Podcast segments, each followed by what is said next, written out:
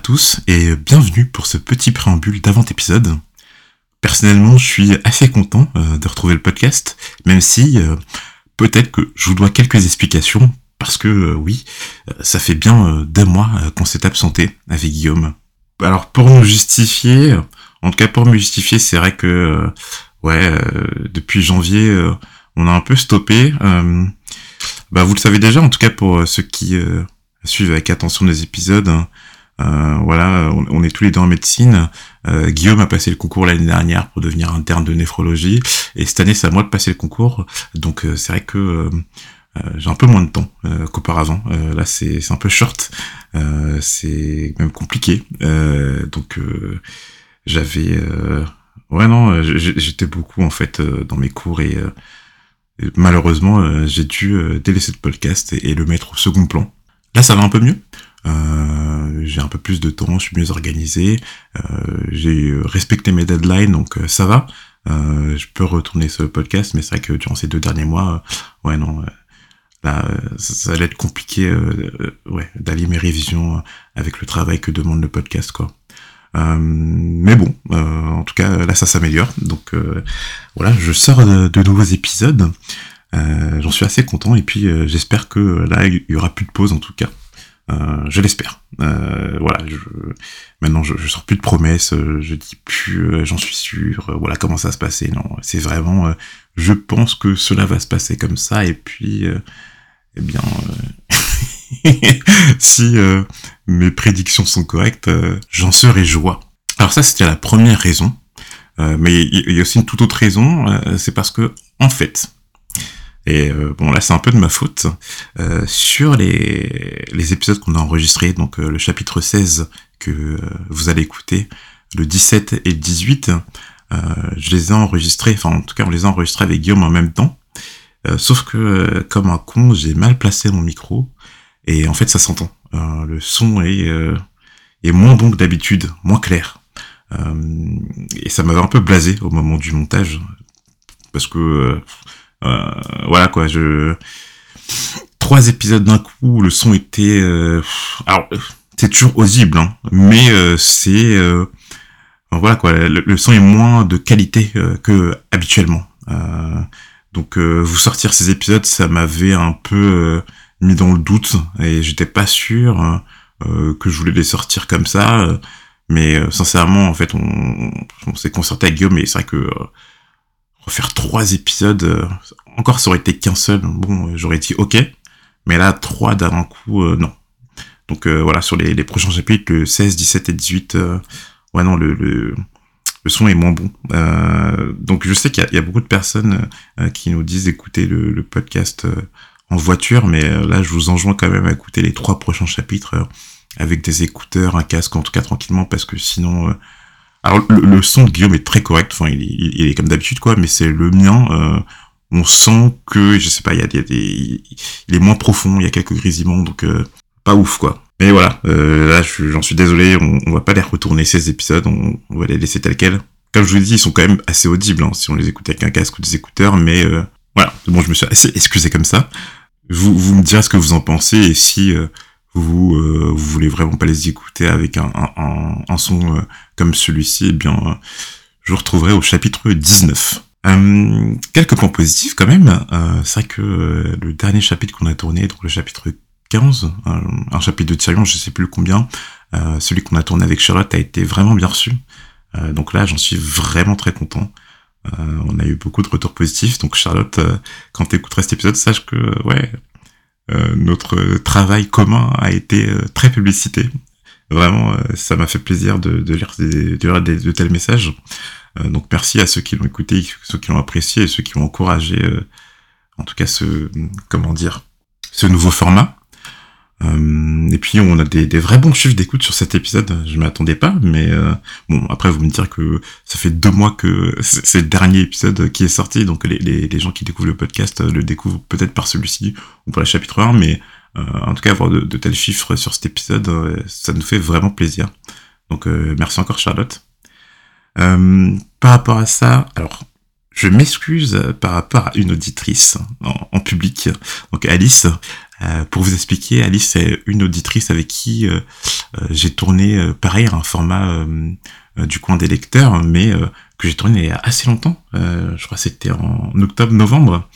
Donc Alice, je suis désolé, il n'est pas encore sorti. Il est dans la boîte, mais c'est juste qu'avec tous ces problèmes que je viens d'expliquer précédemment, euh, euh, c'est vrai que voilà, je me suis pas mis euh, euh, dans le mood de, de le sortir. Mais t'inquiète pas, il est dans la boîte, il est voilà, il est finalisé, il est tourné. Il faut juste que finalise quelques trucs. Et puis je le sortirai entre les prochains épisodes. Mais voilà, ne t'inquiète pas, Alice, il va sortir. Donc pardon pour tout ce temps d'attente. Et puis oui, donc du coup on aura des euh, de nouveaux épisodes du point des lecteurs avec de, nouveaux auditeurs du podcast.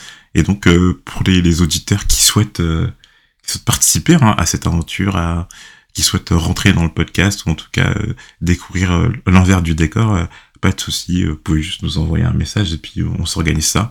C'est vrai que moi c'est un, format que j'apprécie beaucoup et que je vois par rapport au retour et par rapport aux chiffres d'écoute, etc., que les gens aussi euh, l'air de, l'apprécier. Mais voilà, après tout ça, ne pensez pas que euh, euh, le podcast euh, a disparu, qu'on n'est plus impliqué sur celui-ci. Absolument pas.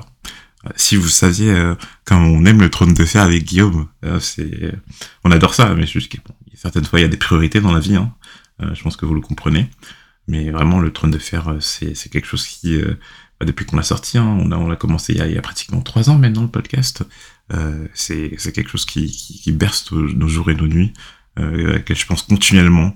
Et euh, voilà, c'est, j'adore vraiment le trône de fer. Le podcast euh, ne s'arrêtera pas. Ne vous inquiétez pas, c'est juste que quelquefois, forcément, on est obligé d'avoir quelques pauses. Alors j'espère ne plus avoir à faire de préambule comme celui-ci. en tout cas pour voilà pour les, les, prochains épisodes pendant un moment.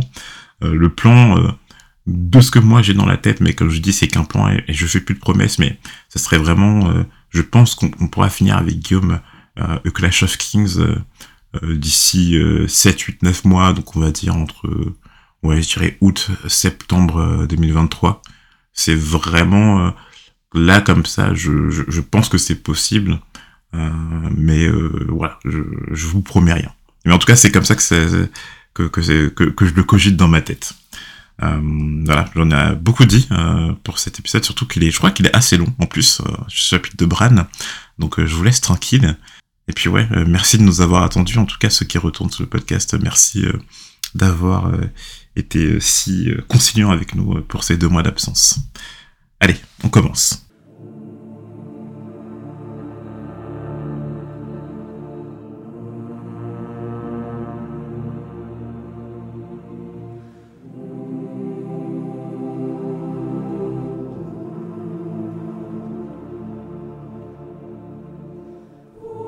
Bienvenue sur le podcast des apprentis lecteurs Le Trône de Fer, le podcast lecture-relecture du Trône de Fer ou Song of Ice and Fire sans spoiler.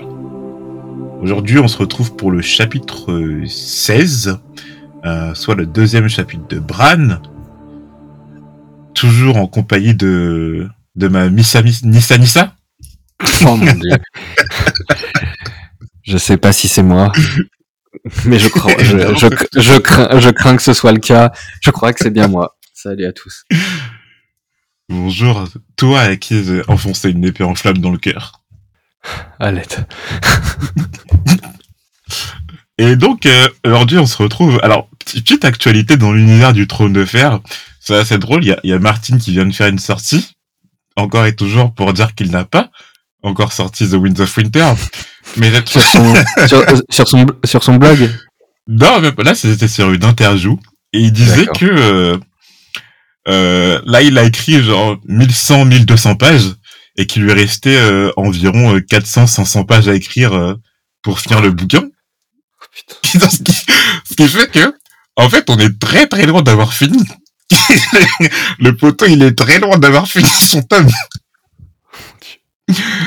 en fait, ça me fait bien rire parce que quand on a commencé euh, le podcast en 2020, on s'était dit, ouais, bon, faut... Euh, 2020, ça faisait quoi? Ça faisait 9 ans que Dance with Dragon était sorti, donc le dernier, le tome 5. On s'était dit, ouais, peut-être qu'il faudrait aller vite sur la cadence euh, au cas où il, risque de le sortir. Mais en fait, euh, là, avec cette interview, je me rends compte qu'il est très loin de sortir son bouquin. Et ça me tue. il lui reste 500 pages à écrire, c'est mort. Il va les sortir dans 3-4 ans minimum. Oh là là là là là là. Donc euh, non, non, là on a le temps en fait. Là, euh, non, non, qui, qui prenne son temps, mais juste il est loin. Et puis putain, c'est-à-dire, alors je sais pas si c'est, ça va être le manuscrit peut-être, donc sans la relecture avec son éditeur, mais déjà euh, ça va faire quoi euh, 1700, 1800 pages de manuscrit, Euh, c'est dingue. Putain, pour le dé- vu le délai, j'espère que quand même il fait une, euh, il y a quand même de la relecture pendant l'écriture, quoi. Parce que Euh, ça. Mais euh, ouais, non. Après, je suis content parce que ça veut dire qu'il se rend compte que euh, The Winds of Winter, ça demande à être un, un énorme tome vu tout ce qui reste encore à, à compter à, et, et je sais pas, à- bon, voilà quoi, euh, comment dire, à extraire euh, pour que la, la fin soit cohérente. Euh, ça, j'en suis content, mais putain, on en est loin encore quoi. Enfin bref, euh, nous on se retrouve pour un chapitre euh, de Bran. Euh, donc euh, juste avant de commencer, toi tu me disais que que tu le trouves que tu l'avais trouvé fat, c'est ça? Ouais, il y a quand même euh, beaucoup d'informations euh, sur euh, un petit peu la géopolitique nordienne. Je, je vais faire de mon mieux, en tout cas, pour résumer, voilà, sans trop en dévoiler et sans trop rentrer dans les détails, rester un peu synthétique. Donc voilà. Ok. Donc euh, bon, je vais tout de suite enchaîner du coup avec le résumé. Euh, donc dans ce chapitre, euh, on va retrouver Bran, donc qui siège en tant que représentant de la famille Stark en l'absence de Robb à Winterfell, et il va devoir assister aux différentes requêtes des différents bannerets des Stark, notamment Lord Manderly au sujet de Blancport et Lady Corbois, qui est une dame en fait dont le récent veuvage, son mari qui vient de mourir à la Verfurque, euh, le fait qu'elle soit veuve va poser des problèmes, euh, des, des problèmes et des conflits territoriaux euh, et attise euh, convoitise des différentes maisons nordiennes. Bran, euh, on voit aussi qu'il va devoir supporter le regard euh, qui, lui, est porté vis-à-vis de son infirmité, en, particulier de Petit Walder et Grand Walder, on en reparlera. Et euh, j'avance un petit peu plus dans le chapitre. Bran entend euh, la rumeur circuler sur la relation incestueuse de Jamie et Cersei et va être pris d'un sentiment de mal-être, accompagné d'un rêve qui va le rapprocher de plus en plus de la vérité. Merci Guillaume pour te résumer. Ça qu'il est bon, il était assez succinct, mais euh, le, chapitre en lui-même, moi, il y, a- plein de choses à dire en vérité. T'as raison. Mais étrangement, c'est un des chapitres de Bran qui m'a le plus plu. Ah, depuis son le, le son ultime chapitre euh, du dernier tome, tu sais, où Maître Lewin il comptait euh, justement l'histoire des enfants de la forêt, etc. Ce, ce chapitre, en tout cas, je l'ai je l'ai apprécié. Pour un chapitre de Bran, euh, où je, je l'ai trouvé intéressant. Ouais. Bah, c'est sûr qu'il était, en tout cas, il était mieux, je trouve, que son premier chapitre du, du deuxième tome, où on se concentrait euh, pas juste sur lui et euh, sur son mal-être et sur son désespoir d'être infirme. Mais bizarrement, tu vois, les, il y a des chapitres euh, par rapport à certains personnages qu'on trouve bien meilleurs quand ils se concentrent justement pas sur ce personnage. Typiquement, euh, moi, il y a, il y a des chapitres de John que j'adorais parce que ça se concentrait absolument pas sur John, quoi. Donc le chapitre débute euh, lors de la fête des moissons de Winterfell, qui avait attiré plusieurs hôtes au sein de la forteresse ancestrale des Stark. Bran se désolait toujours d'être infirme, d'être brisé, tandis que les Walder joutaient avec les écuyers de Lord Manderly. Alors avant de continuer ce chapitre, petit rappel sur qui sont les Walder.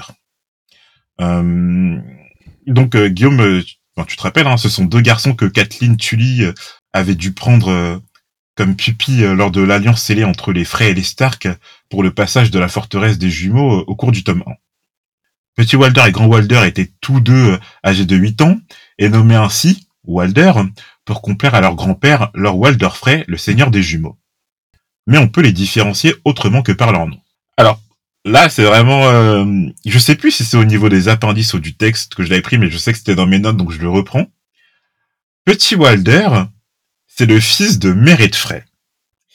Et Meret Frey, c'est le neuvième fils de Lord Walder Frey, et son quatrième fils par sa troisième épouse, Lady Amara Craigall.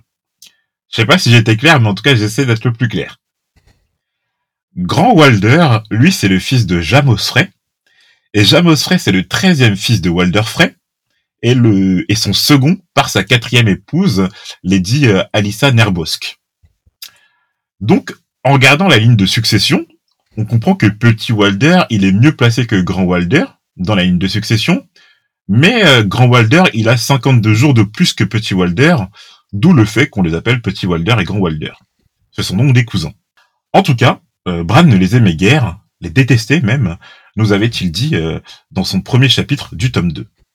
Donc Guillaume, toi, toi, t'en penses quoi de, Petit Walder et Grand Walder? Parce que c'est vrai que, bon, pour l'instant, c'est vrai que c'est des personnages inédits euh, qui apparaissent absolument pas dans la série, quoi. Ouais, euh, non, on- je les avais jamais, jamais rencontrés.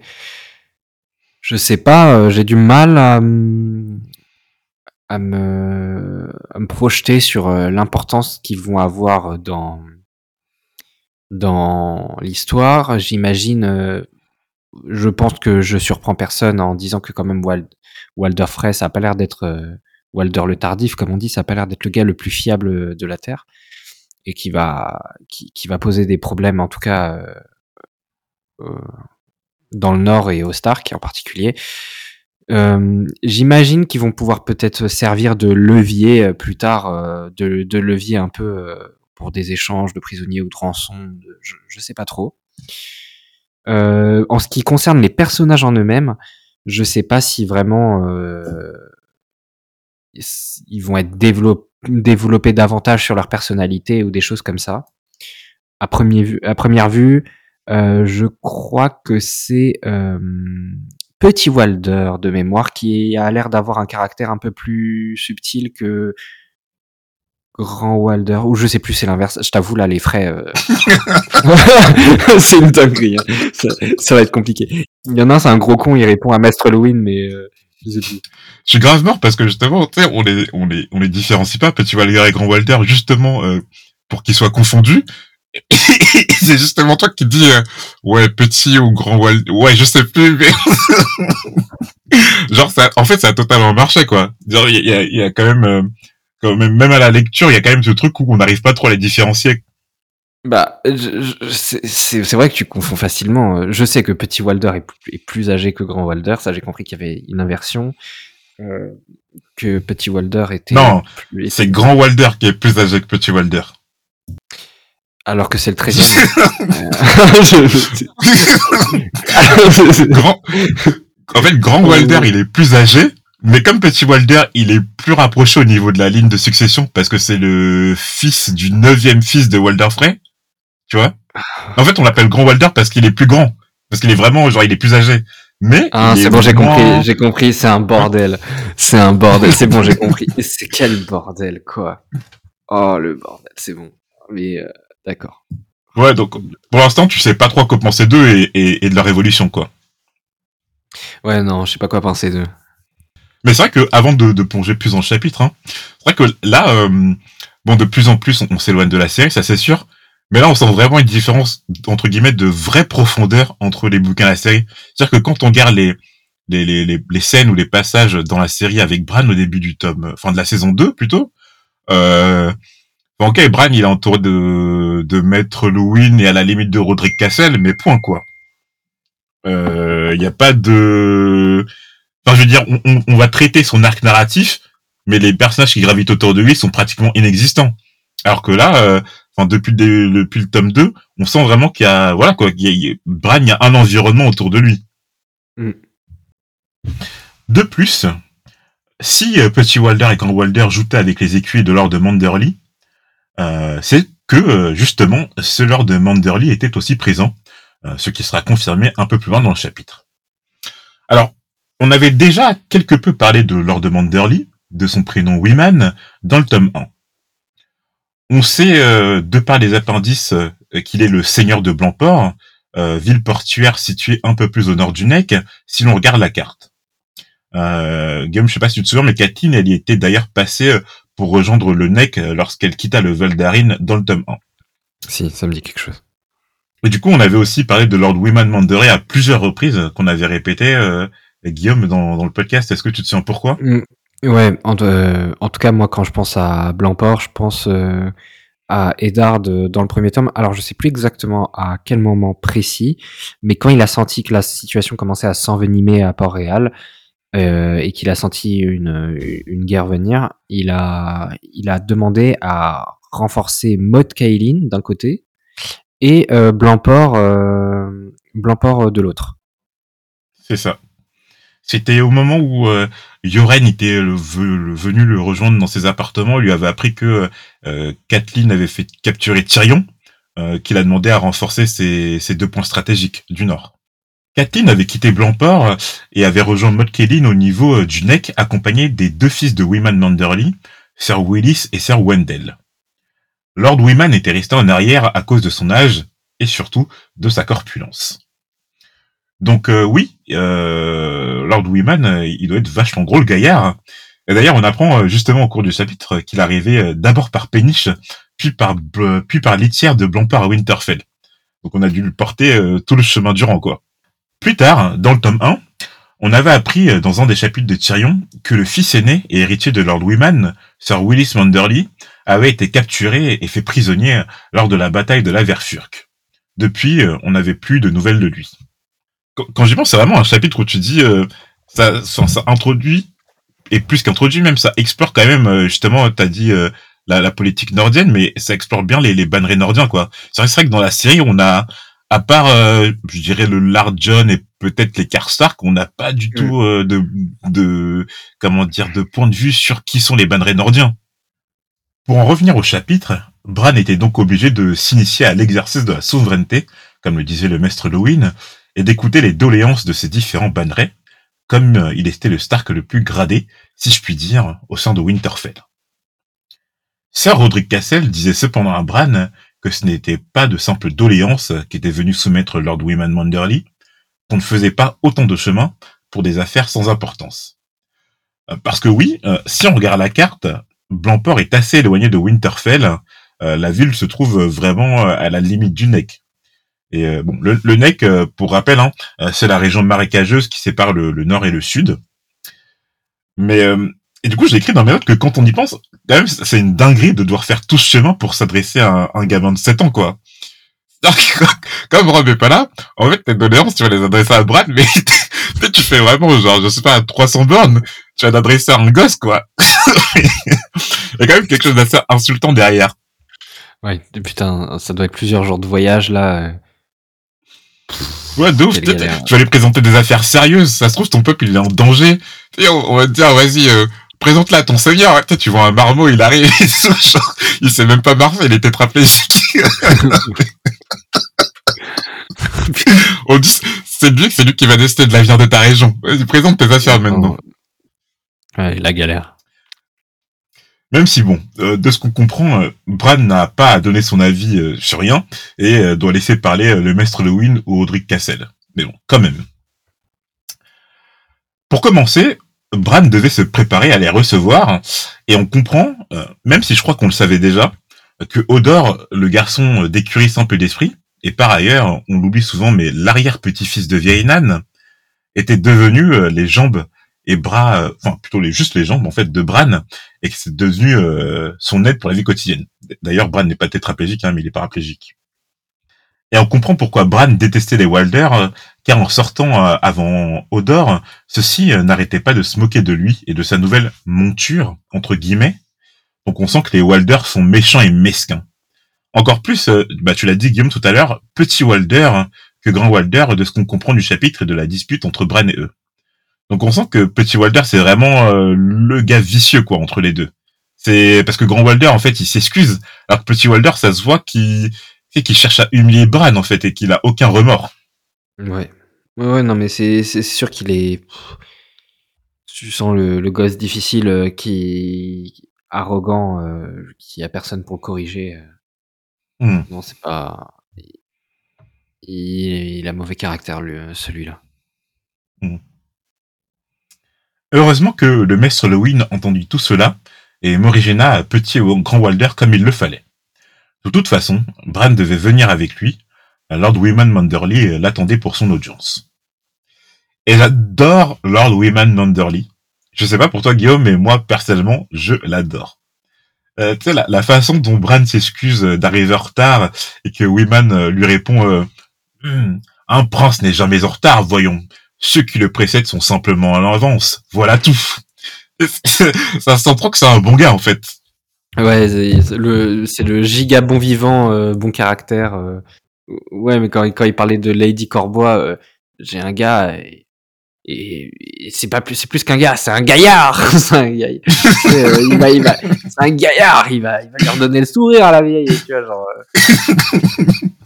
En fait, ça me fait un peu penser par côté à Robert, tu sais, comme t'as dit, le côté vraiment bon vivant, euh, le côté mangeur, le côté, tu vois. C'est ça que, tu sais, il, Ouais, il rit. après, après, Robert, j'ai du mal à le voir comme ça parce que moi, je le vois comme un mec brisé. euh, Hmm. Puis il, est une- il a, il a une façade, euh, Robert, c'est un mec brisé en vrai. Donc, euh, mais oui, euh, je pense que Robert à son prime, euh, il était comme ça. Ouais, Hmm.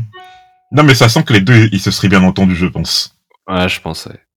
Lord Wyman venait tout d'abord pour des questions d'argent, changer euh, les douaniers de Blancport, euh, indiquer son fief comme étant le lieu idéal pour frapper la nouvelle monnaie du Nord, vanter les fortifications qu'il avait effectuées euh, sur ordre de feu lors des Darth Stark, en indiquant bien sûr à chaque fois le prix que cela lui avait coûté. C'est vrai que quand on y pense, quand j'ai lu ce passage, je me suis dit, ah ouais, mais c'est vrai que rendre le Nord indépendant, euh, c'est pas, enfin, tu dis pas juste le Nord est indépendant, point, quoi. Il faut, il faut une nouvelle monnaie, euh, des nouvelles frontières, etc. Ça se pas genre en deux, quoi. ouais, non, non, mais euh, le coup de la monnaie, ça m'a fait. Ah, je me suis dit, ah merde. genre en mode. euh, genre, ah oui, j'ai pas pensé. Il faut réfléchir à des trucs, c'est pas genre... euh, bah, tu vois qu'on est dans un univers vraiment euh, qui, qui, qui, qui semble, en tout cas, qui, qui semble réaliste, quoi. Il y a Ouais. c'est pas juste le Nord est indépendant et puis basta. En plus, qui dit nation dit relations internationales. Tu dis, ah ouais, là, ça va. Genre, les, les échanges, les trucs, les ressources, ça va être un bordel. Lord Wyman Manderly demandait par ailleurs la permission, euh, si on lui fait, si on lui fournissait l'or, de reconstruire une force maritime pour le Nord. En effet, euh, celle-ci n'existait plus depuis qu'un certain Brandon l'incendiaire avait brûlé tous les bateaux de son père. Cette idée plut énormément à Bran, mais Roderick Cassel répondit simplement qu'il allait transmettre tout cela à Rob. Donc euh, aucun contexte sur le fait que euh, un certain Brandon l'incendiaire a brûlé euh, tous les bateaux de la force maritime des, du Nord, quoi. Mais euh, enfin, on se demande un peu pourquoi. Ça, je veux dire, tu brûles pas tous les bateaux comme ça, à moins que. Ouais. Déjà, déjà, un peu je suis en... déjà, je suis en mode Brandon, euh, Brandon who? Genre, genre, c'est- pour moi, Brandon, c'est un, un peu un nom, un, un nom Stark, quoi. Tu sais, Brandon Stark, ça me. C'est vrai que euh, quand on y pense à l'étymologie des noms, il y a vraiment un truc où euh, c'est pas juste. euh, oui, comme t'as dit, Brandon pour l'instant c'est rattaché au Stark parce que t'as Bran et t'as t'avais Brandon le grand frère de Ned, mais tu sens qu'il y a quelque chose d'assez géographique et que c'est pas juste rattaché au Stark, mais typiquement c'est comme John qui se rattache à la fois bon pour Jon Snow et pour l'anciennement du roi euh, John Arryn euh, qui venait des Ariés quoi. Il y a un truc où euh, mais mais mais on sent que par rapport au fait que tu sois bon ça c'est aussi parce que je sais mais que tu viennes des- que tu sois des Andals, des premiers hommes etc. Il y a une différence euh, des noms qu'on peut t'attribuer, voire même euh, des, des Targaryens et des Valériens. hein. Oui, oui. Clairement, les, les maisons d'origine valérienne euh, ont des noms particuliers. Et je pense que, ça, je sais pas, pour Dorne, euh, j'ai pas trop, trop, trop de, de noms à citer, mais on verra. Le sujet de la cousine de Lord Manderly, Lady Corbois, vient ensuite sur la table. En effet, cette famille, la famille Corbois, connut un destin tragique lors du premier tome de la saga. Les Corbois sont une maison noble du Nord, résidant à Corbois. Lord Alice Corbois et son fils Darwin Corbois vinrent rejoindre l'host des Stark à Winterfell avant d'aller défier les Lannister. Cependant, Lord Harris Corbois décéda durant la bataille de la Verfurque et son fils Darwin Corbois fut tué des mains de Jaime Lannister lors de la bataille du Bois au Murmure, ce qui laissa Lady Donnella Corbois veuve de son mari et en deuil de son fils. Il ne reste alors plus d'héritier à la famille Corbois. Donc euh, tragique, hein. Enfin, je veux dire là, ils, ont perdu euh, le seigneur et héritier euh, en, en peu de temps. Et euh, voilà, la, la, la femme, elle, est en deuil, quoi. Ouais, ben, sûr que. ce qui- Enfin, on sent, on- je crois qu'il y a dans un, dans un vieil épisode, on avait parlé de la Verfurque et tout, et on se demandait si ça allait pas, en- enfin, si on n'allait pas avoir des maisons qui allaient se, qui allaient se retrouver sans héritier, quoi. Hmm. Je crois qu'on l'avait, on avait soumis l'idée euh, déjà. Et euh, bon, ce qui devait arriver arriva. euh, c'est tombé sur les corbeaux, quoi. C'était déjà arrivé aussi, euh, par exemple, là, là, comme ça, la famille déjà, euh, enfin la famille, comment elle s'appelle, celle qui règne sur Harrenhal, la famille Went, avec euh, Lady Sheila Went qui a enfin, qui a tout simplement disparu du fait que Aren Hall a été prise par les Lannister et en fait il, il, reste plus d'héritier quoi à, la famille Went de ce qu'on sait mais c'était aussi arrivé à la famille Dari famille qui vient du conflant je crois et pour qui le dernier héritier Dari est mort est mort très jeune en fait. Je sais plus euh, pour quel, suite à quel événement, peut-être à une attaque de Grigor Clegane ou quelque chose comme ça. Mais en tout cas, la famille Dari, c'est une famille éteinte maintenant. Ok, ça, l'info m'était sortie de l'esprit. Mais donc la famille Corbois aussi. Ainsi, euh, Lord de Manderly souhaitait euh, prendre Lady Donnell à Corbois comme femme, oubliant son fils puiné, Sir Wendell, qui se trouve actuellement auprès de Lady Kathleen dans le nord, dans le sud, pardon. Et donc je sais pas si ça t'a interpellé du coup Guillaume le fait que euh, Wendell il se trouve avec euh, Kathleen dans le sud. Est-ce que tu, tu sais pourquoi du coup? Tu te rappelles pourquoi? Non, je me souviens plus. Euh, alors du coup parce que dans le dernier chapitre de Kathleen, euh, elle avait euh, comment dire? Elle avait discuté avec le son, son frère, comment il s'appelle encore le frère de Kathleen? Le celui qui gardait à l'ancienne. Et, de mur ou, ou le silure? Non, parce que celui qui. Ah, le pardon, c'est son oncle. Son oncle, pardon. Donc, dans le dernier chapitre de Kathleen, elle discutait avec Brynden Tully. Et euh, en fait, en, conclusion de ce chapitre, elle disait que euh, euh, elle allait rejoindre le nouveau roi Renly hmm. pour discuter avec lui, pour effectuer des pourparlers. Ah, voilà, ça me, ça me revient. Voilà. Et elle disait même en fin de chapitre, qu'est-ce qu'il voudra Et Kathleen, elle disait, il voudra ce que tout roi veut, hommage. Donc euh, c'est pour ça, euh, en tout cas de ce qu'on comprend, qu'elle s'est rendue au sud et qu'elle a dû être accompagnée par euh, Sir, Wendell Manderly.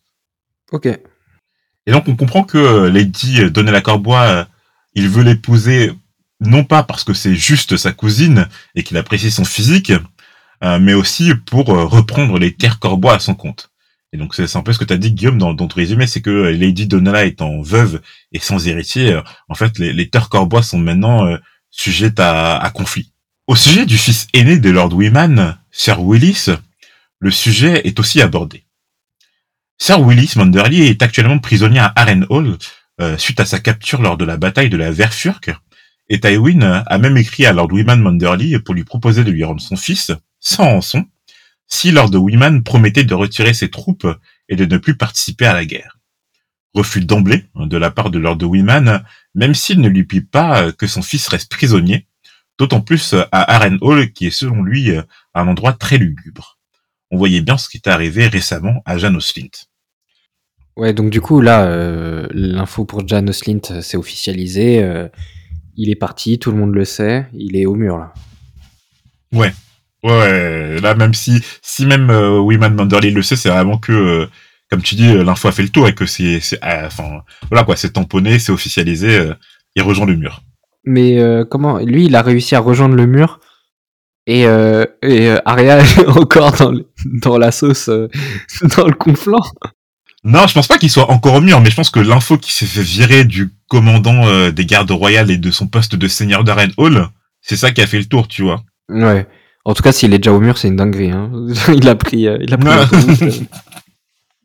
bah, en même temps, tu me diras, lui, il peut passer par la route royale contrairement à justement Arya et le groupe de Yoren, qui eux ont choisi justement de passer par les petits chemins pour éviter la route royale. Mm. Bon, mais je, je pense pas qu'il soit déjà arrivé au mur. Hein. De toute façon, je ne saurais même pas vu que en ce moment il y a personne au mur. Il reste que le Maître Raven vu qu'ils sont tous partis euh, en expédition au-delà. Ouais, ouais, ouais, c'est vrai. Mais c'est marrant parce que du coup, on voit bien que la, réputation de Harren Hall, euh, c'est quelque chose d'assez commun au sein des sept couronnes que ce soit un endroit assez lugubre, etc. Ça, vous savez déjà de, de, de Arya et de, je sais plus, je crois aussi de Kathleen, mais en fait c'est quelque chose euh, d'assez commun en fait de savoir ça. Et le soir même, c'est cette Lady Donella Corbois qui arriva à Winterfell. Elle semblait fatiguée, elle était accompagnée que de peu d'hommes, semblaient las eux aussi. Bran sentit que la guerre et les deuils avaient eu beaucoup d'effet sur elle, aussi attendit-il le lendemain pour discuter de leurs affaires. D'abord, de la quantité de réserves à mettre de côté, maintenant que les maîtres de la citadelle avaient proclamé qu'on était entré en automne. C'est Guillaume, ils avaient envoyé même euh, le, le corbeau blanc là. On l'avait vu dans le, prélude de Clash of Kings. C'était euh, la, la, fille, la fille de Stannis, Shoren, qui s'était émerveillée devant ce corbeau blanc que les maîtres de la citadelle avaient envoyé pour indiquer le changement de saison. Ouais, annoncer l'hiver, exact. l'automne. L'automne. L'automne, non? Là, on annonce l'automne. Ouais. Mais surtout, d'un sujet un peu plus inquiétant, le bâtard de Lord Roose Bolton. Avant de continuer cet épisode, euh, j'aimerais remettre en contexte la maison de Bolton. Alors, Roose Bolton, c'est un des principaux seigneurs bannerés des Stark, euh, son fief se nommant Fort Terreur. Donc euh, voilà, le, contexte est clairement posé. on se trouve pas au jardin. ouais, pas, voilà quoi, là il n'y a pas des, jolies filles en fleurs qui s'y baignent, hein. c'est pas le sud. Ouais, c'est pas, pas, pas, ville vieille, c'est pas.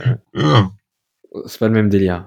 En regardant la carte, on remarque que la demeure se situe bien à l'est de Winterfell, un peu plus près euh, que Blancport en termes de distance, mais euh, ce n'est quand même pas la porte d'à côté. On avait rencontré Roose Bolton lors du premier tome de la saga, quand il était venu rejoindre Lost Stark à Winterfell. Bran l'avait d'ailleurs vu et jurait qu'il le terrifiait. Bran se souvenait tout autant des histoires de vieilles nan où on suspendait des cadavres au sein de fortes terreurs. Et on rappelle en passant que l'emblème des Bolton est un homme écorché. Donc euh, le lieu, les noms, le blason, tout, tout y est quoi. Il y a un thème. Il y a, il y a, il y a, un peu ouais. Il y a, il y a, le, il y a un thème qui se dessine un petit peu ouais. Rob ne l'aimait pas lui non plus, ni son regard.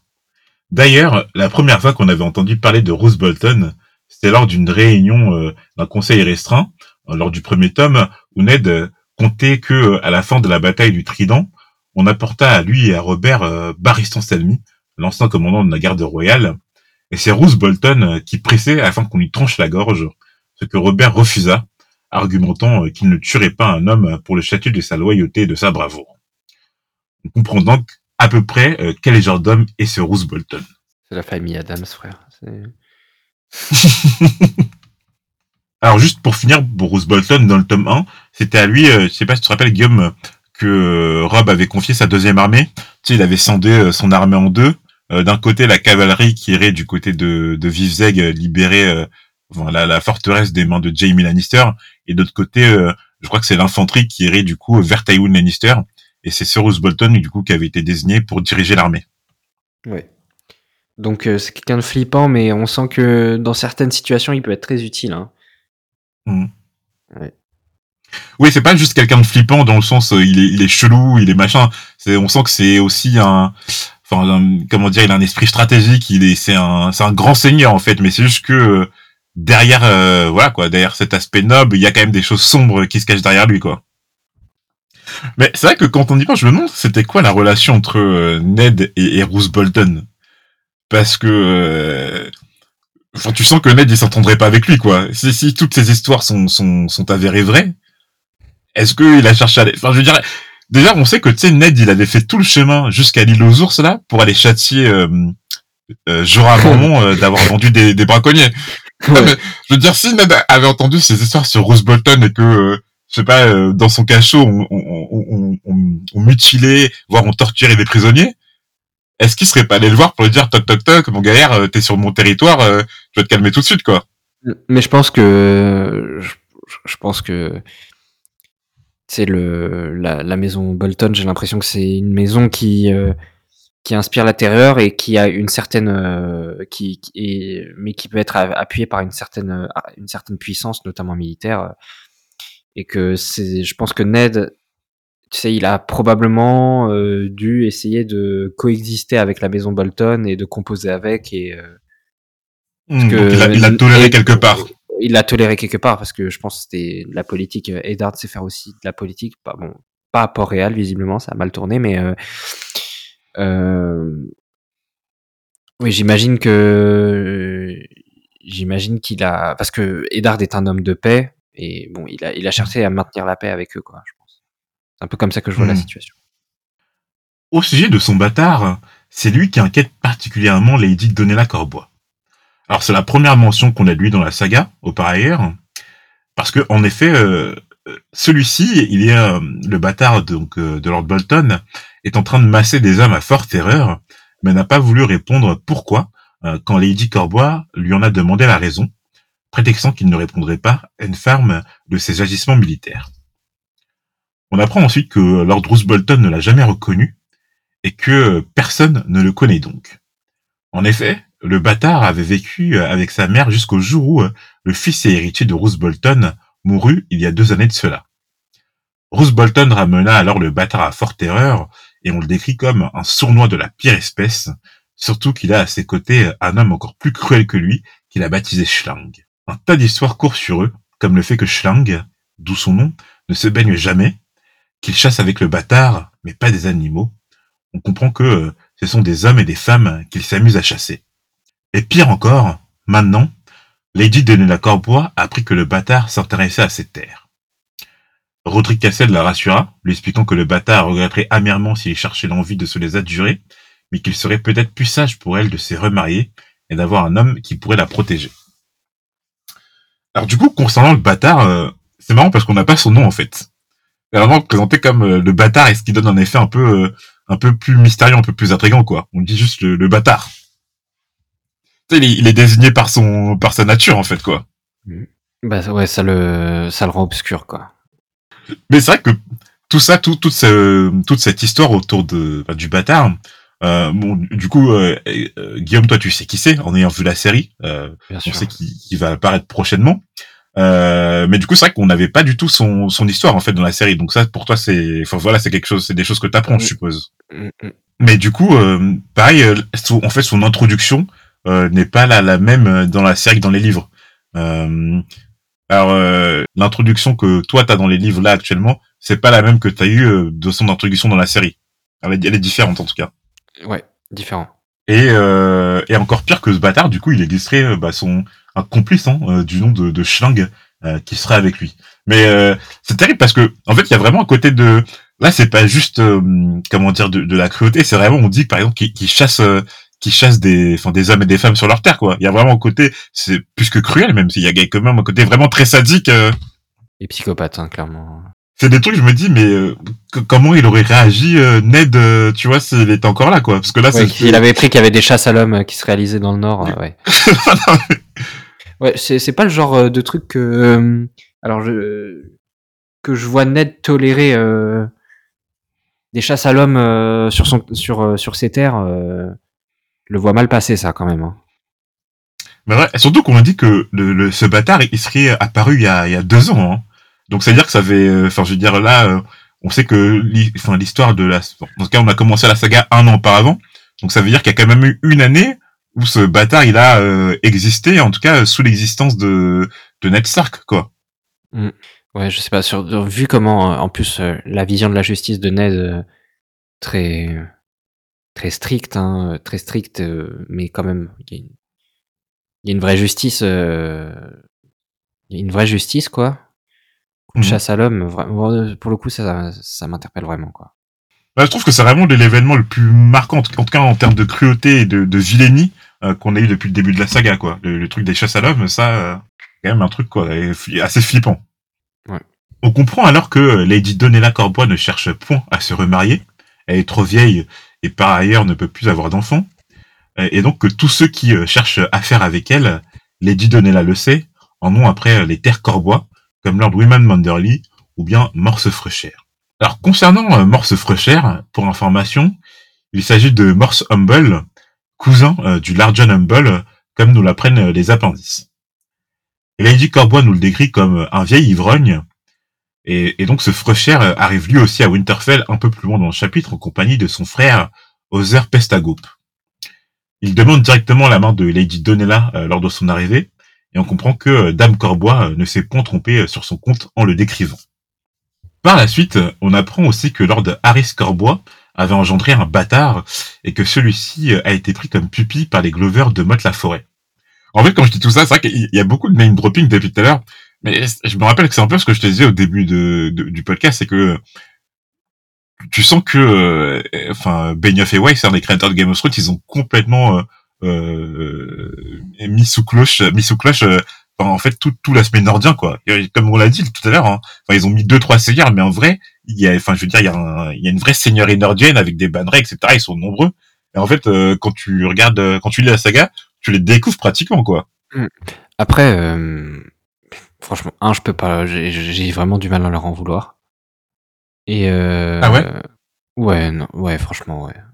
Le, le, format est totalement différent. C'est pas les mêmes restrictions. C'est pas le même storytelling. C'est pas pareil. Euh, euh, et euh, quand même, quand j'ai regardé la série après avoir lu le premier tome, euh, franchement, je trouvais que des fois, je, je trouvais qu'il s'en sortait pas trop mal, quoi. Enfin, c'est très dit. Évidemment, euh, je, je, peux pas donner de pourcentage sur ce qui est traité dans la série euh, par rapport au bouquin, mais je me disais quand même, je sentais l'effort, quoi. Mais après, alors, je, je, suis d'accord avec toi dans le tome 1 qui s'en sort super bien, et, mais parce que tu sens que le tome 1 retranscrit pratiquement euh, tout, la saison 1, pardon, retranscrit pratiquement tout ce qu'il y a dans le tome 1. Mais dans le tome 2. Ouais, c'est vrai que moi j'ai lu que le tome 1 vraiment complètement. Euh... C'est vrai que la, saison 1, en tout cas, je trouve que c'était vraiment, vraiment bien joué. Et après, euh, si, dans, dans la saison 2, quand même, euh, voilà, les bannerais sont juste cités euh, côté cours d'une ligne, euh, d'une ligne quoi, ça va pas plus loin. C'est vrai qu'ils sont pas développés, ils sont pas développés, ça c'est sûr. Mais vraiment, j'ai du mal à leur en vouloir quoi. C'est chaque fois que je lis euh, un chapitre comme celui-là, je me dis mais euh, le, bordel que c'est adapté quoi. Le travail d'adaptation, il est monstrueux, il est, il est colossal. je suis d'accord avec toi. En fait, c'est parce que je pense, hein, et toi aussi, plus tard, quand tu connais la suite, euh, tu vois quelle importance ont du coup euh, cette politique nordienne, cette, euh, enfin cette, apport, cette, apparition des différents seigneurs nordiens et, et, et l'importance et le rôle qu'ils vont jouer par la suite. Et tu dis, mais sachant qu'en fait, quand ils ont commencé la saison, ils savaient déjà où ça allait passer, quoi, où ça allait partir. Mm. Donc tu dis, mais comment ça se fait qu'ils ont, ils ont pas pensé à se dire, mais si on n'adapte pas ça, comment ensuite on va traiter les événements qui arrivent par la suite? Ouais. C'est problématique. Donc je reprends. Euh, on avait appris que lors de Harris Corbois, donc celui qui est mort lors de la bataille de la Verfure, qu'il avait engendré un bâtard et que celui-ci avait été pris comme pupille par les Glovers de Motte la Forêt. Avant de continuer l'épisode, euh, je voudrais rappeler qu'on a déjà parlé des Glovers à quelques occasions euh, au cours de, de la saga, euh, étant une des euh, étant une des principales maisons vassales des Stark. premièrement, donc Guillaume, tu l'as rappelé tout à l'heure, hein, euh, tout en demandant à Lord Manderly de fortifier les défenses de Blancport, Ned avait aussi ordonné à Galbart Glover de lever 100 archers pour fortifier Mud On avait aussi parlé des Glover au moment de soutenir, au moment du souvenir de la Tour de la Joie, car un des six hommes qui accompagnaient Ned était Ethan Glover, qui fut euh, l'écuyer du grand frère de Ned, Brandon Stark. Et dernièrement, lors de l'ultime chapitre de Daenerys euh, dont on a parlé, parce que euh, la première femme de Jorah Mormont était une Glover. Concernant le bâtard de Harris Corbois, on apprend dans les appendices qu'il s'appelle Laron Snow, avec le terme générique donc qu'on donne au bâtard du Nord, et que c'est Galbard Glover qui l'a pris comme pupille. Le problème est qu'on ne peut pas laisser hériter ce bâtard de Lord Harris Corbois hérité, car Lady Donella ne le voudrait pas, il n'est pas de son sang, et cela la mettrait hors d'elle. Les Glover arrivèrent aussi peu après à Winterfell on apprend que, à leur départ de Cartoren, leur fief, Galbart et Robert Glover, son petit frère, avaient laissé le commandement à l'épouse de Robert Glover, qu'on apprend être dans les appendices Lady Sibel Glover. Alors en fait, quand on regarde les appendices, on comprend que euh, même si même si c'est pas dit explicitement, en fait que Galbart Glover, il a pas de femme et aucun héritier. Et donc en fait, c'est à euh, donc en fait que son que son héritier direct, c'est son petit frère Robert Glover, qui est marié donc à, cette Lady Sibel et euh, avec qui ils ont euh, deux enfants. Et c'est en fait l'intendant des Glover qui arriva à Winterfell. Et Brad comprend très rapidement que c'est que c'est lui qui a le pouvoir à Carteren plutôt que Lady Sibel Glover. L'intendant vend d'ailleurs les mérites du bâtard Corbois, la Snow, auprès du maître Lewin et de Roderick Castle. Après ces entrevues, il restait du temps à Bran pour finir la journée, aussi décida-t-il de la finir dans le bois sacré de Winterfell en compagnie de son loup, été, près de l'arbre cœur où son père Eddard Stark avait l'habitude de prier au niveau du lac. Et une phrase intrigante euh, se glisse dans le chapitre. Euh, je sais pas si tu l'as noté, Guillaume, mais il y a marqué euh, de longs grisets animaient la surface de l'eau. Le reflet du baral en avait des frissons dansants. Nul vent ne soufflait, pourtant. Le phénomène Bran. On comprend dans la suite du chapitre que c'est parce que Osha la sauvage jeune se trouvait dans le lac et y nageait, mais j'ai personnellement des doutes. C'est vraiment une phrase qui dénote en fait dans le chapitre. Et, le fait que par exemple c'est il est dit que le phénomène interlocabran et que c'est en référence au, bazar, au baral. moi, quand on me dit un truc comme ça, il y a toujours l'impression qu'il y a un truc un peu plus mystique que, ce qui nous paraît. Quoi. Exactement. Que déjà avec tous les rêves, les trucs, euh, peut-être que, enfin, on a l'impression que Bran est en train d'établir une connexion quand même avec euh, avec euh, le mystique, notamment et notamment, moi je dirais tout ce qui touche aux anciens dieux, peut-être au, au, Baral. qui dit Baral dit enfant de la forêt. On commence à avoir un, lien qui se crée avec tout ça, doucement. Mmh. Pas, pas confirmé encore, mais euh, c'est c'est la sensation que ça donne quoi le que, hmm. la, connexion avec euh, l'arbre cœur et de toute façon on savait déjà que Brad il avait une connexion avec la corneille à trois yeux et qui sera d'ailleurs ajouté à la fin de ce chapitre mais du coup il serait intéressant de noter si la corneille à trois yeux a un lien justement avec les anciens dieux les barals les rêves de loup de Bran etc tu vois. C'est vrai que, que, que Bran il, est dans le mysticisme mais euh, c'est vrai que pour l'instant, il y a, enfin, tu vois, qui, est la corneille à trois œufs, quel est le lien avec euh, les anciens dieux? Est-ce qu'ils existent réellement? Est-ce que les enfants de la forêt sont toujours de ce monde? Tout ça, euh, c'est un peu de, du l'ordre de l'inconnu pour l'instant. Ils discutèrent, lui et Ocha, de pas grand-chose, des blessures qu'elle avait reçues des hommes de la garde de nuit, qu'elle surnommait les corbeaux, du fait que dans la forteresse, les hommes, et surtout Petit Walder, se moquaient d'Odor, mais surtout demanda à Bran s'il faisait toujours des rêves de loup. Celui-ci répondit par la négative, mais Ocha sut qu'il mentait. Pour rappel, on avait découvert ses rêves lors du premier chapitre de Bran de Clash of Kings, et le lecteur devait comprendre que, que ce n'était pas de simples rêves de loup, mais que Bran entrait dans la peau d'été, son loup, durant le sommeil. Donc euh, voilà, les, rêves de loup de Bran n'ont pas disparu. Il est toujours ce, enfin ce, en fait, ça me fait penser, tu sais, euh, un peu euh, le, truc dans, dans, Harry Potter où, tu sais, t'as Harry, il entre euh, dans la peau de Nagini quand, quand le serpent il s'infiltre au sein du ministère de la magie dans le tome 5, où vraiment tu tombes dans la peau d'un animal comme ça sans te rendre compte pendant ton sommeil, etc. quoi. Mmh. J'essaye de j'essaye de repenser à un, autre une autre œuvre fantastique qui pourrait et ben là, comme ça, moi, j'ai l'Assassin Royal où t'as, euh, enfin, le héros fixe, avec, qui a une euh, connexion comme ça avec son loup. Avec, avec son, son chien au départ. Euh, mmh. Un truc comme ça, ouais. Ouais, c'est ça. Mais après, ça, c'est un truc, c'est un, un trop récurrent, ça, hein, le truc d'avoir. Ouais, c'est un truc, ouais, ouais. Alors, j'avais dit tout à l'heure que les oncles du Lard John, donc, euh, euh, et Pestagope, arrivèrent à la forteresse un peu plus loin dans le chapitre. Mais donc, avant de continuer les chapitres, on va remettre aussi euh, dans le contexte euh, les Umbles. Alors, les Umbles, euh, il s'agit d'une des principales maisons vassales des Stark, et ils sont dirigés, d'après les appendices, par le Lord John Humble, dit le Lard John, en raison de sa taille et de sa corpulence. C'était cet homme-là qui, pendant une réunion des hommes du Nord, avait défié Rob en dégainant son épée, et auquel s'est ensuite attaqué Vangry, le loup de Rob, en lui arrachant deux doigts. Le Larjon devant, suite à cet incident, le bras droit de Rob. Et d'ailleurs, c'est Kathleen qui, euh, au moment de désigner le commandant de la seconde armée de Rob, le, euh, décrivait comme étant trop intrépide et avait choisi euh, justement Bruce Bolton à ses dépens. Ce n'est pas encore dit pour l'instant, ni dans le texte ni dans l'appendice, mais les Humble règnent sur Âtre les Confins, qui se situe tout au nord de la carte, la limite avec le mur, d'où le nom Âtre les Confins. Mm. Revenons dans le chapitre. Outre le fait de demander la main de Lady Dawn et la Corbois, les Humble réclamèrent aussi euh, des bateaux, euh, car les sauvageons euh, descendent de la baie des phoques et en plus grand nombre que ce qu'ils n'ont jamais vu. Ils traversent en barque la baie des phoques, qui se situe juste à l'est d'Atre les Confins, et déferlent sur leur terre. Les hommes de la garde de nuit situés à Fort-le-Vent ne sont pas assez pour les arrêter, d'après eux, d'où leur demande Surtout que le Large Humble a emmené beaucoup d'hommes euh, durant la guerre. Bon, du coup, euh, enfin, dans la guerre contre les Lannister. Tout cela euh, bon, fait un peu écho au chapitre de John où on apprenait que les villages des sauvageons se vidaient et que plusieurs avaient décidé de venir au sud, comme Osha, par exemple, la sauvageonne.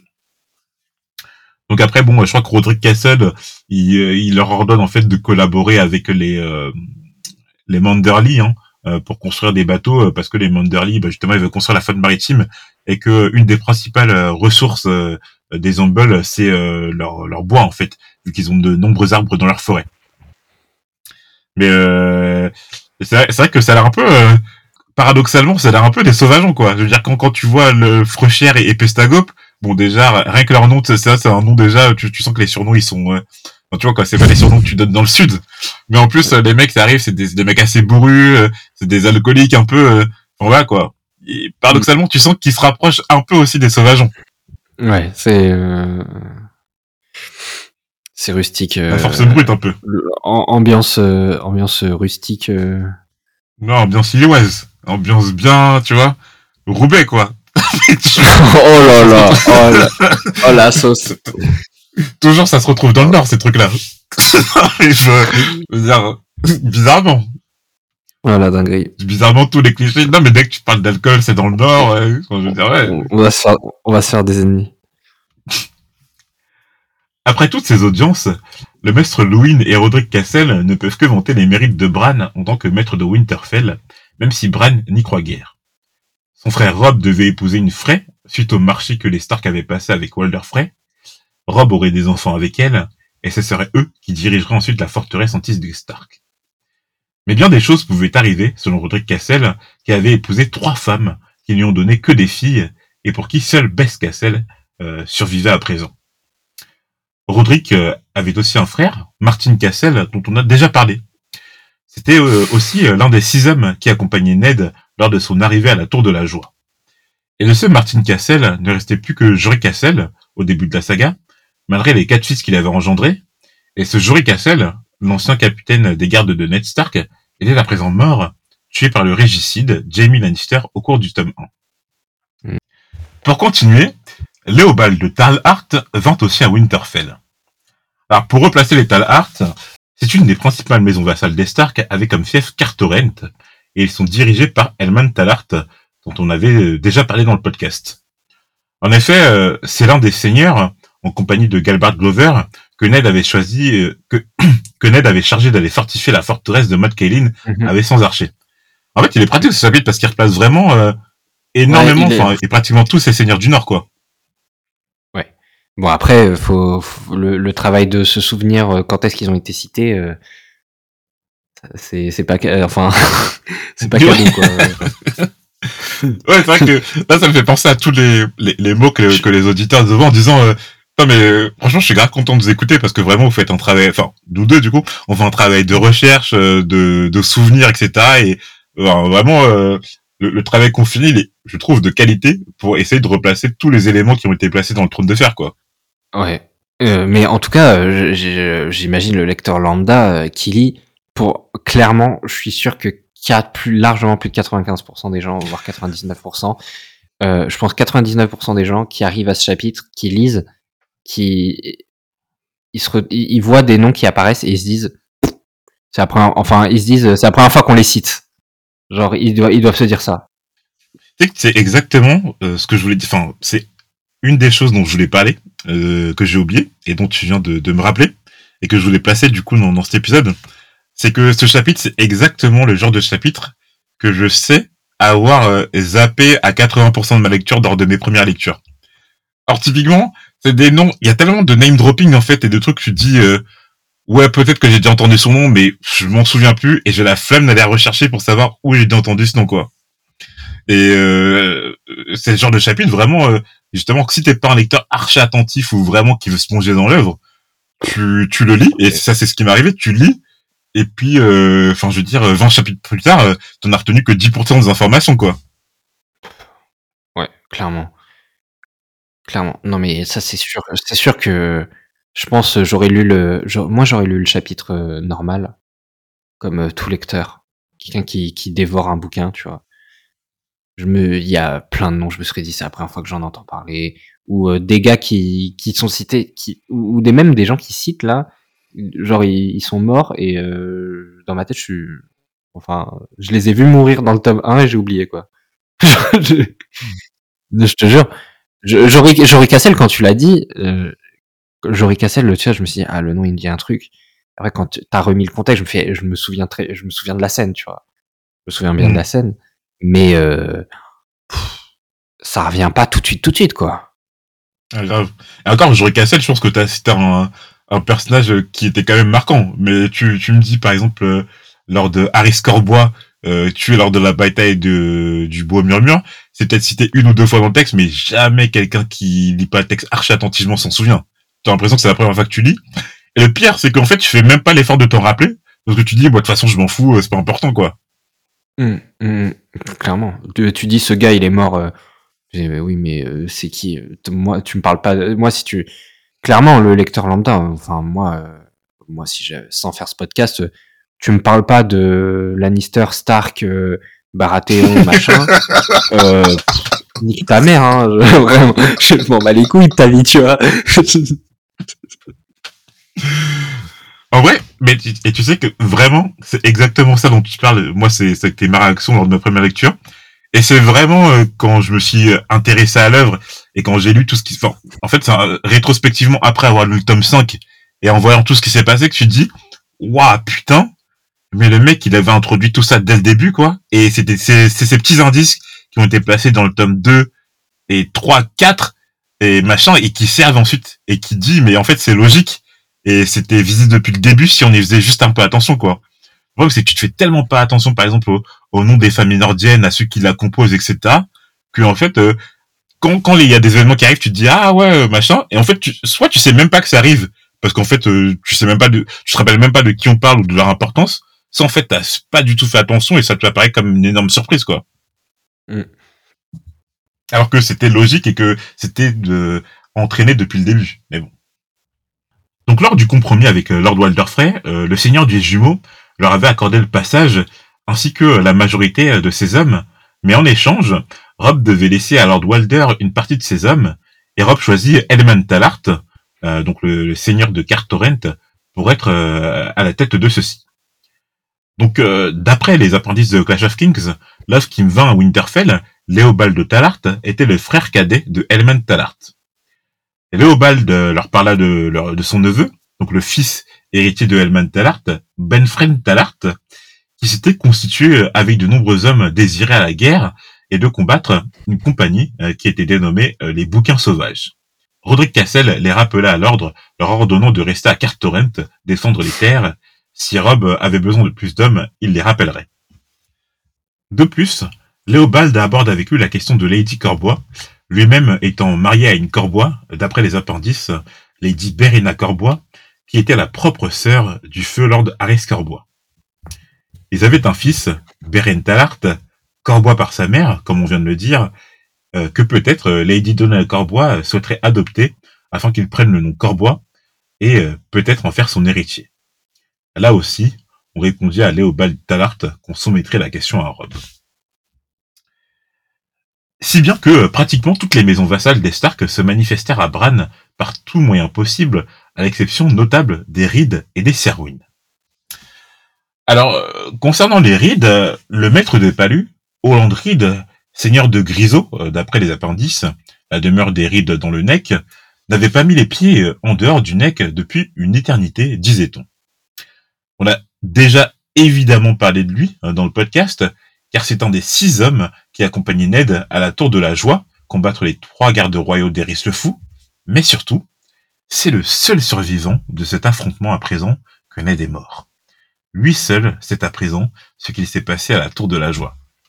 Alors là, Et ça, là, je peux te dire, là, tu sens que si tu, ouais, lui, euh, lui, il va avoir une importance capitale. ouais. Toi, tu, tu, tu penses quoi par rapport à, à, à Holland Reed, justement euh, Parce que c'est vrai que tu te dis, mais... Enfin, Martin, c'est une torture de pas le faire apparaître pour l'instant de la saga, alors que... Enfin, on a l'impression que c'est lui qui a toutes les informations qu'on veut trouver, quoi.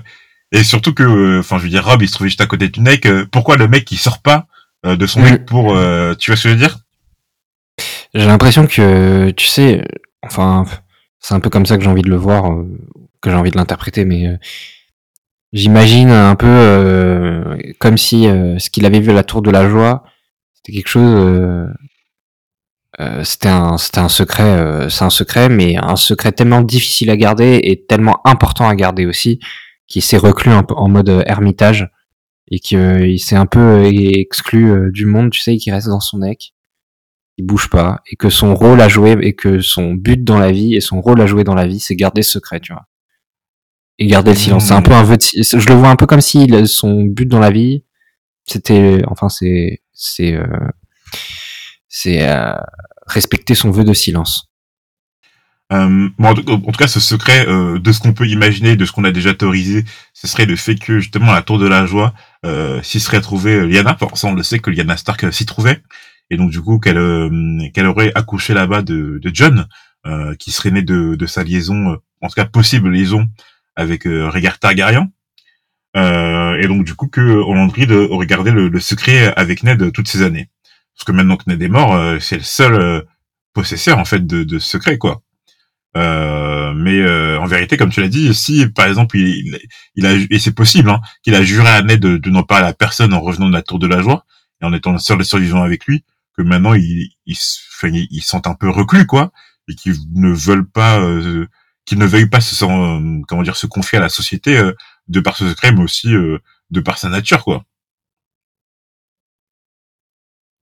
Hmm et que en gros euh, enfin et même que euh, garder ce secret euh, si c'est vraiment ça garder de garder ce être en fait c'est un rôle on peut se dire ouais mais il a pas que ça à foutre que dédier sa vie à garder secret bah si parce que en fait révéler ce secret c'est foutre le royaume à feu et à sang quoi entre les genre tu remets en question l'héritage l'héritage Targaryen enfin tu remets en question beaucoup de choses quand même donc euh, tu remets même en question euh, la, un peu la légitimité de la, rébellion de, de, Robert.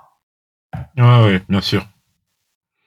Non, mais c'est vrai que ce André maintenant c'est bah, un homme très mystérieux dont on a dont on n'a pas en fait même pas entendu parler. Hein. On a on, on sait juste euh, avec les souvenirs de Ned qui était présent avec lui à la Tour de la Joie et que, que c'est un paludier, mais sinon euh, aucune information quoi. Mm. Euh, mais c'est, pour, pourtant, c'est, c'est peut-être un des hommes les plus importants de la saga qu'on a à nos dispositions. Ouais, c'est possible. On avait euh, aussi euh, déjà parlé des Serwyn dans le podcast, parce que en effet, c'est une des principales maisons vassales des Stark, et Lord Major Serwyn avait rejoint Lost de Rob à Winterfell. Le problème, c'était que Lord Major Serwyn s'était fait capturer lors de la bataille de la Verfurque, et c'est son fils euh, de 14 ans, Clay Serwyn, qui se présenta à Winterfell. Clay Serwyn était un bon ami de Bran, et le nouveau maître l'accueillit avec plaisir. Mais lorsque Clay euh, évoqua la lettre, euh, dont Bran n'avait pas encore connaissance, que Stannis avait envoyé à, tout le royaume, hein, qu'il se proclamait roi et, et clamait l'inceste entre Jaime et Cersei, à la mention, Bran chancela et eut un malaise. Le soir même, la corneille à trois œufs lui parla dans ses rêves toujours avec la même rengaine, Val ou mère tout en lui becquettant les yeux et le front. Bran revit la scène où un homme doré le faisait chuter de la tour après lui avoir susurré ce que me fait faire l'amour quand même. Donc ça, on avait déjà cette notion, je sais plus à quel moment, que la corneille à trois yeux, à chaque fois que Bran avait ce souvenir de, de Jamie le poussant, euh, le picorait pour qu'il ne se souvienne plus en fait. On va dire euh, qu'à chaque fois que Bran euh, se, se, se, remémorait ce moment, elle euh, l'attaquait euh, pour qu'en fait il je crois que c'était même dit textuellement euh, qu'il laisse se souvenir de se, souvenir de côté et qu'il avance parce qu'il avait d'autres choses à, gérer quoi mm. Donc en fait en fait quand, quand j'ai lu cette scène je me suis dit que c'était un peu déjà vu que ça servait pas à grand chose de le remettre parce qu'on avait déjà eu ce moment je me rappelle plus exactement où mais je sais qu'on avait déjà eu un moment à peu près semblable donc c'est pas quelque chose qui c'est pas quelque chose qui apporte foncièrement à, à l'histoire mais on le rappelle toujours que voilà la corneille à trois yeux, elle veut vraiment que euh, Bran laisse se souvenir de côté et puis qu'il avance euh, dans le dans un rôle dont on ne sait euh, pas encore la consistance. Mhm. Voilà, voilà, on a fini pour ce chapitre. assez consistant, par ailleurs. Ouais. Il y a des choses à dire. on, a des... on avait des choses à dire. J'espère qu'il vous a plu, que ça vous a plu de nous écouter, que, en tout cas, si vous avez lu ce chapitre et que vous n'avez pas très bien compris en tout cas, ben, et je sais aussi qu'il y a plein de gens maintenant qui nous écoutent euh, sans avoir lu le chapitre, mais qui veulent juste euh, avoir, euh, voilà, suivre l'histoire avec nous, que ça a été assez clair et synthétique. en tout cas, synthétique, je sais pas, mais clair, j'espère. Et puis, euh, on vous retrouve la semaine prochaine pour un chapitre de Tyrion. On vient au personnage préféré de Guillaume. Euh, Yes. voilà. Il va nous sortir. Il va nous faire une masterclass Tyrion, tu vois. Donc euh, toujours euh, les mêmes euh, le même discours, hein, euh, les réseaux sociaux, euh, les commentaires, les messages, etc. Nous on apprécie, on apprécie votre retour. Bah, surtout que vous venez vous venez d'entendre juste avant euh, l'épisode avec Charlotte, euh, qui était assez cool. Euh, donc voilà. Euh, et on vous souhaite une bonne semaine et puis à la prochaine. À la prochaine.